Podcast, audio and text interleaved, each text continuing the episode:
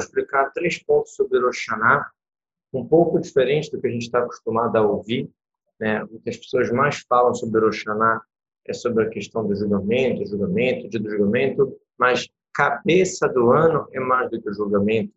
E se for procurar na Torá também, onde que fala na Torá sobre julgamento, na própria texto da Torá que fala sobre Rosh não fala sobre julgamento. Os sábios aprenderam de uma indireta, no versículo, em outro lugar, que está falando sobre Rosh Hashanah, que fala é, de mishpat, de julgamento. Mas na própria Torá, quando a Torá descreve Rosh Hashanah, ela não cita que é um julgamento. E realmente existem outros assuntos que são muito mais. E a última coisa que é também, o julgamento também é uma coisa muito forte, mas tem outras coisas muito antes do julgamento. Vamos lá. Está escrito assim: Dirshu Hashem Krauhu Beotokarov. Procurem Deus quando ele se encontra, quando ele está próximo. Óbvio que Hashem sempre está, mas tem momentos que Deus está mais próximo. Diz os sábios para a gente, são os dez dias entre Rosh Hashanah e Yom Kippur. Essa é a frase, os dez dias entre Rosh Hashanah e Yom Kippur. Mas a gente sabe que para você ter os dez dias, você tem que ter também os dois dias de Rosh Hashanah e também o Yom Kippur. E aí, desde o primeiro dia de Rosh Hashanah até o Yom Kippur, incluindo, você tem dez dias. Mas a frase dos sábios é, esses são os dez dias entre Rosh Hashanah e Yom Kippur. Então, por um lado, Hashanah e Kippur fazem parte da conta, por outro lado, a frase usada é entre Rosh Hashanah e Kippur. Quer dizer que Rosh Hashanah e Kippur é acima desses dias. Em outras palavras, tem um ponto no Rosh Hashanah que ele é um dos dez dias de Teshuvah, e tem um ponto em Rosh Hashanah que é acima até disso que ele é dos dias de Teshuvah. E no, e no Yom Kippur, a mesma coisa assim. tanto Hashanah, tanto Yom Kippur, eles têm algo na sua essência que é mais forte até do que a própria Teshuvah que além disso que eles fazem parte dos 10 dias de Teshuvah, eles estão no Shana e Kippur, é uma coisa fora da conta, acima totalmente.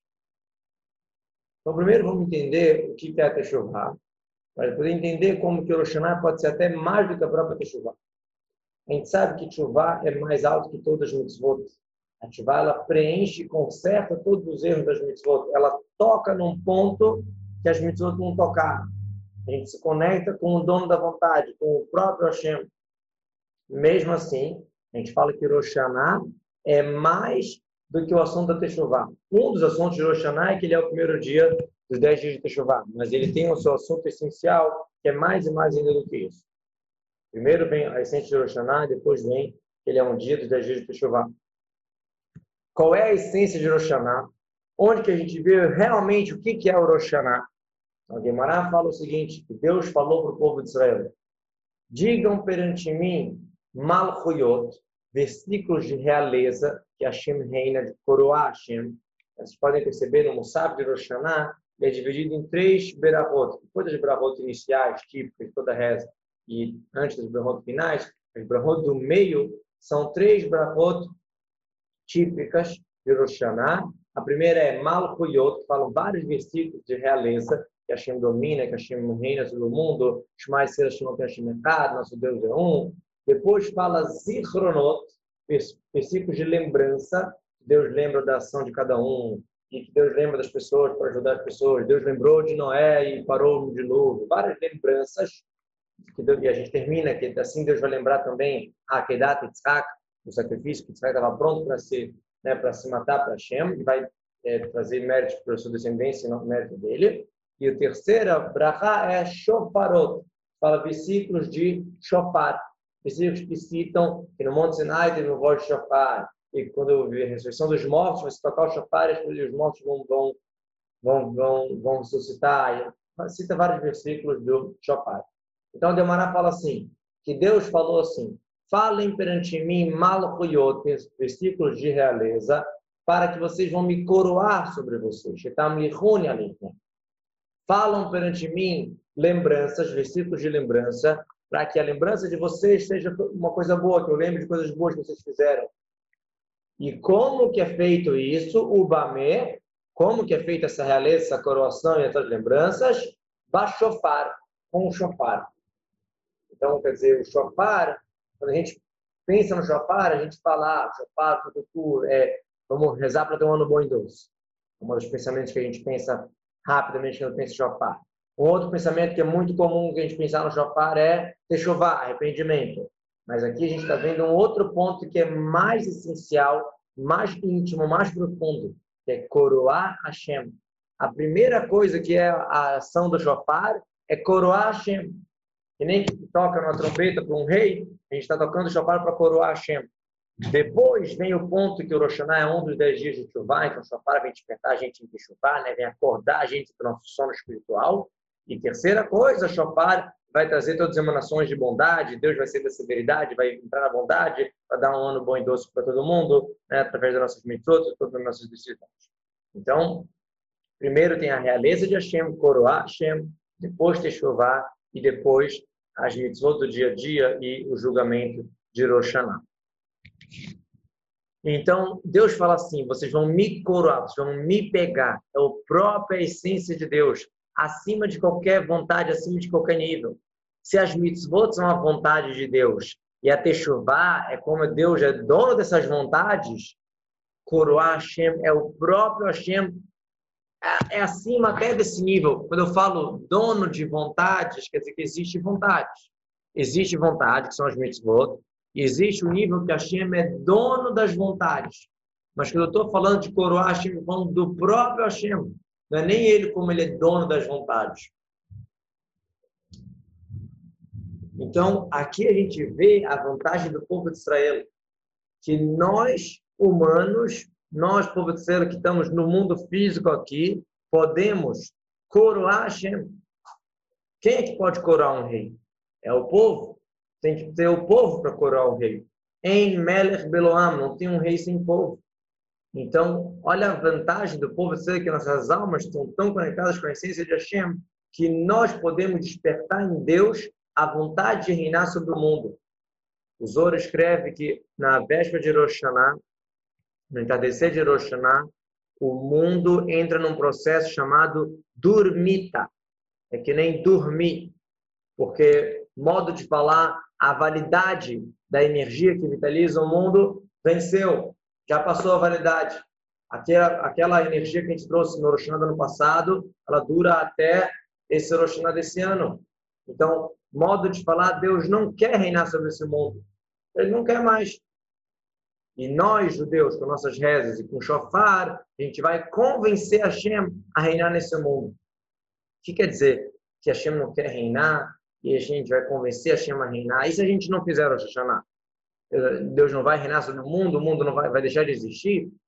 Então, existe Malkut, realeza, e existe Memshalá, domínio, governo. Que Deus vai mandar nesse mundo, independente do que acontecer, Deus vai mandar nesse mundo. Isso é, é, é, é eminente, não tem como. É obviamente que isso vai acontecer. Mas será que vai ser que nós vamos receber ele como rei? Vai ser uma realeza completa, Malkut? uma realeza digna? Ou vai ser só uma memshalá, que Deus vai estar como um tirano em cima da gente, modo de falar, mas nós não recebemos ele, não estamos numa união completa. Então, a nossa função Hiroshana é convencer a Deus que ele vai gostar desse mundo, que ele vai querer esse mundo, que nós vamos querer ele e ele vai querer a gente. A gente sabe que um nome na Torá não é à toa. Né? O nome representa a coisa né? tudo, os nomes dos, dos animais, tudo na Torá, tudo tem explicação. O nome das coisas representam a própria coisa. Então, se a gente chama o Rosh Hashanah de cabeça do ano, não é só porque ele é o primeiro, senão a gente ia chamar de primeiro. Ele é a cabeça, ele é o Rosh, ele realmente influencia no ano inteiro. Não é, não é só a, a primeira das festas. Não, realmente ele tem aí, o que, que tem numa cabeça, tem no Rosh Hashanah. Então, vamos analisar o que é uma cabeça. E aí a gente vai entender os três, os três pontos que tem no Rosh Primeiramente, a cabeça, a gente já sabe que é o órgão mais importante. É o rei dos órgãos. A cabeça é o órgão mais elevado. Então, Rosh acima de tudo. Depois, a cabeça, ela engloba dentro dela a vitalidade dos outros órgãos. Né? O sangue que vai ser oxigenado no, no, na cabeça e depois vai ser espalhado para o resto do corpo. E terceiro ponto, que a cabeça ela vai guiar e instruir o corpo. Né? A cabeça que lidera o corpo. Depois que o, o sangue já foi para a mão, o sangue já, oxigenado já foi para o corpo inteiro, já está tudo é, funcionando bem, Baruch Hashem, a cabeça que comanda se a mão vai mexer para lá ou para cá, se a mão vai escrever isso ou aquilo, e assim por diante. A mesma coisa no Rosh Hashanah. Coroar Hashem seria a própria ideia da cabeça, acima de tudo, acima de todos os órgãos.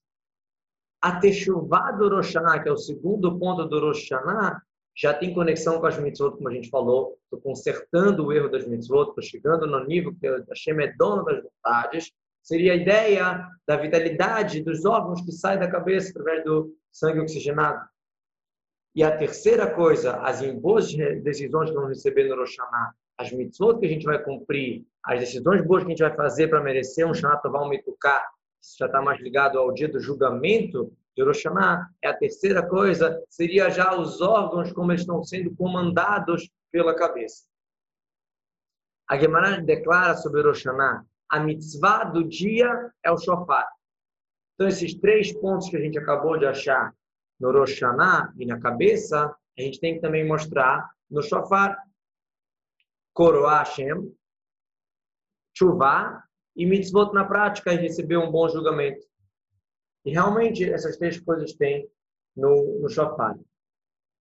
O Rambam escreve, a gente citou isso numa outra aula, que mesmo que o decreto de shofar, né, tocar shofar é um decreto de Hashem, tem que fazer pronto, mesmo assim tem uma indireta e uma explicação toda que é o assunto da que o shofar vem acordar a gente do nosso sono espiritual.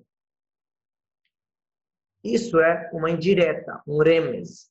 Ou seja, não é o próprio assunto, é uma indireta. Aparentemente, onde que o Maimonides tinha que escrever essa indireta da, da, da mitzvah de Shofar? Nas leis de Shofar. No Rambam ia escrever as leis de Shofar, ele deveria escrever, olha, por mais que o Shofar tem que ser tocado de qualquer jeito, existe uma kavaná, uma ideia toda da Teshuvah, o Shofar vem acordar a gente. Então, mesmo se eu ouvir o som e não fizer Teshuvah, eu cumpri a mitzvah. Mas existe todo uma indireta, um ponto aqui por trás do shofar que é fazer a techuvá. Tudo bem. Mas o Maimonides não coloca isso nas leis de shofar. Ele coloca isso nas leis de techuvá. Se você olha no Maimonides em outros lugares, que ele coloca outros motivos de outros mitzvot, em cada mitzvah ele coloca uma coisa bonita que tem daquela mitzvah. Mas aqui não, ele não botou na mitzvah de shofar, botou na mitzvah de techuvá. Por que que é isso? Outra coisa que a gente vai entender antes da gente chegar nisso, a Guimarães escreve claramente que como é que coroamos a Shem, falamos um pouquinho de realeza, de lembrança, o Bamei como com o Shofar. Então, se a Guimarães escreve isso, o Maimonides tinha que escrever. O mais que o Shofar é uma mitzvah que tem que ser tocado e pronto, tem uma indireta nele que estamos corando Deus como uma trombeta. O Maimonides não escreve isso. Ele só coloca o ponto da Teshuvah. E aparentemente, escrito na Guimarães claramente que o shofar é para coroar Hashem. Então agora a gente vai entender um pouco melhor, depois com esses três pontos que a gente está falando, a gente entender um pouco melhor por que, que o Maimonides escreveu justamente nas leis de Teshuvah e não escreveu esse ponto que o shofar ele está coroando Hashem. Existe a lei do shofar, com todas as suas como o Maimonides escreveu, nas leis do shofar. Né, o shofar por si. Existe a indireta que tem dentro do shofar, que foi o que Maimonides escreveu nas leis de Teshuvah. Que a indireta das leis do shofar não é uma mitzvah específica, que nem a mitzvah de tocar shofar, sim a Teshuvah. A Teshuvah é acima de todas as mitzvot. É, é Hashem como ele é dono das vontades, não só as suas vontades. Então, ele não botou isso nas leis de shofar, porque nas leis de shofar estamos falando da mitzvah específica de shofar. O Maimonides coloca isso justamente nas leis de Teshuvah, que são os detalhes da, da Teshuvah, que é acima da, da mitzvah do Shofar. Por isso que o Maimonides escreve assim, por mais que o toque do Shofar é um decreto dos céus, é Zirata Katu, porque Deus decretou assim, ou seja, é uma mitzvah de Deus, mesmo assim tem uma indireta. Uma indireta quer dizer um ponto acima, um ponto que não tem como ser expressado claramente, está numa indireta, que é o assunto da Teshuvah. E o terceiro ponto do shofar, que é acima da mitzvah específica e acima da techuvá, do arrependimento, que é geral, é coroar Hashem através do shofar. Esse assunto é totalmente acima. Esse assunto é tão acima, é tão essencial, como a gente falou, que a gente pega na essência de Hashem, coroamos o próprio Hashem, que isso não pode ser nem escrito nem nas leis do shofar e nem como indireta. Que indireta é algo que não pode ser claramente, mas é próximo. A ideia da coroação de Hashem é tão mais elevada que não, não é nem especificamente na mitzvah de shofar, também não pode ser uma indireta no toque de chuva, é totalmente acima. É a anulação total da nossa alma para a essência de Hashem. A essência do Yodi com a essência de Hashem. Agora a gente entende um dos versículos que a gente fala antes do Shofar, a gente fala o capítulo 47 do Teilim, Lamnatzelev Nikora Mismor, sete vezes antes do toque do Shofar. Todos os costumes a gente fala isso. Sete vezes o capítulo Memzain 47 do Teilim. Um dos que está escrito lá é Ivchar lanet nachalatenho, que, que Deus vai escolher a nossa herança, Deus vai escolher nós como parte, nós vamos escolher Hashem. O que é uma escolha verdadeira? Uma escolha verdadeira é quando não tem uma vantagem no outro lado. Né? Porque se tem uma vantagem, não é escolha. É óbvio que eu vou pegar aquilo que é mais vantajoso. Então, a escolha, na verdade, ela vem representar a essência. Se eu tenho duas coisas que as duas são boas, mas eu escolhi essa porque essa combina com o meu eu, com a minha essência toda. Então, como é que o toque do chofar, antes do toque do chofar, a gente vai falar sobre essa escolha. Como que seria isso? Aparentemente, não tem... É, é... Aparentemente, você vai falar que isso não está no nível de escolha. Agora que a gente explicou os três pontos do shofar, a gente consegue entender. Existe a mitzvah do shofar específica, existe a techuvá do shofar, que esses dois ainda não chegam na escolha livre, na escolha total da essência, que são só revelações. Existe o terceiro ponto do shofar, que é coroar o próprio Hashem, que lá pegamos na essência, lá o povo Sele Hashem é uma coisa só. Então não é que o toque do shofar é o motivo, na verdade, o toque de shofar só vem trazer à tona essa essência que sempre, sempre existiu. Não é que ele causou. Ele só foi o motivo de revelar isso. Então a gente sabe que perante Deus, perante a essência de Hashem, não pode ter nenhum limite. Né? Caso falou, não existe nenhum limite. Então, já que o que a gente consegue efetuar no Rosh Hashanah vem através do toque do shofar, e a gente está falando que a gente toca na, na essência de Hashem, então, com certeza, isso não vai ter nenhum limite nenhuma conta. Então, com certeza, a vontade de Deus vai ser uma vontade completa, né? Vamos trazer só vida, materialmente, espiritualmente, coisas boas, né? Que já que Deus está acima de tudo. Então, quando tocamos no shofar e tocamos na essência de Hashem, isso vai trazer, que a própria Hashem vai dar para gente, para cada judeu judeu, que vai Hatematubak, ser escritos, selados, com Shanat Toval Metuká, um ano bom e doce, e não só bom, que seja doce reveladamente, que consiga perceber como a gente diz, Betov, Hanire, Beanigle, no bom visto e revelado, que a gente consegue perceber o quanto que ele é bom.